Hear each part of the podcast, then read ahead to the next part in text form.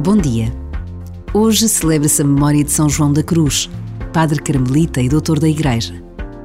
Com Santa Teresa foi o primeiro a fazer a reforma da sua ordem, com muito trabalho e sacrifícios. Mas o que nos deixou escrito continua a dizer ao mundo que mesmo as noites mais escuras se iluminam com a certeza do amor de Deus, por cada um de nós. E por vezes, basta um minuto para nos interrogarmos sobre esse amor.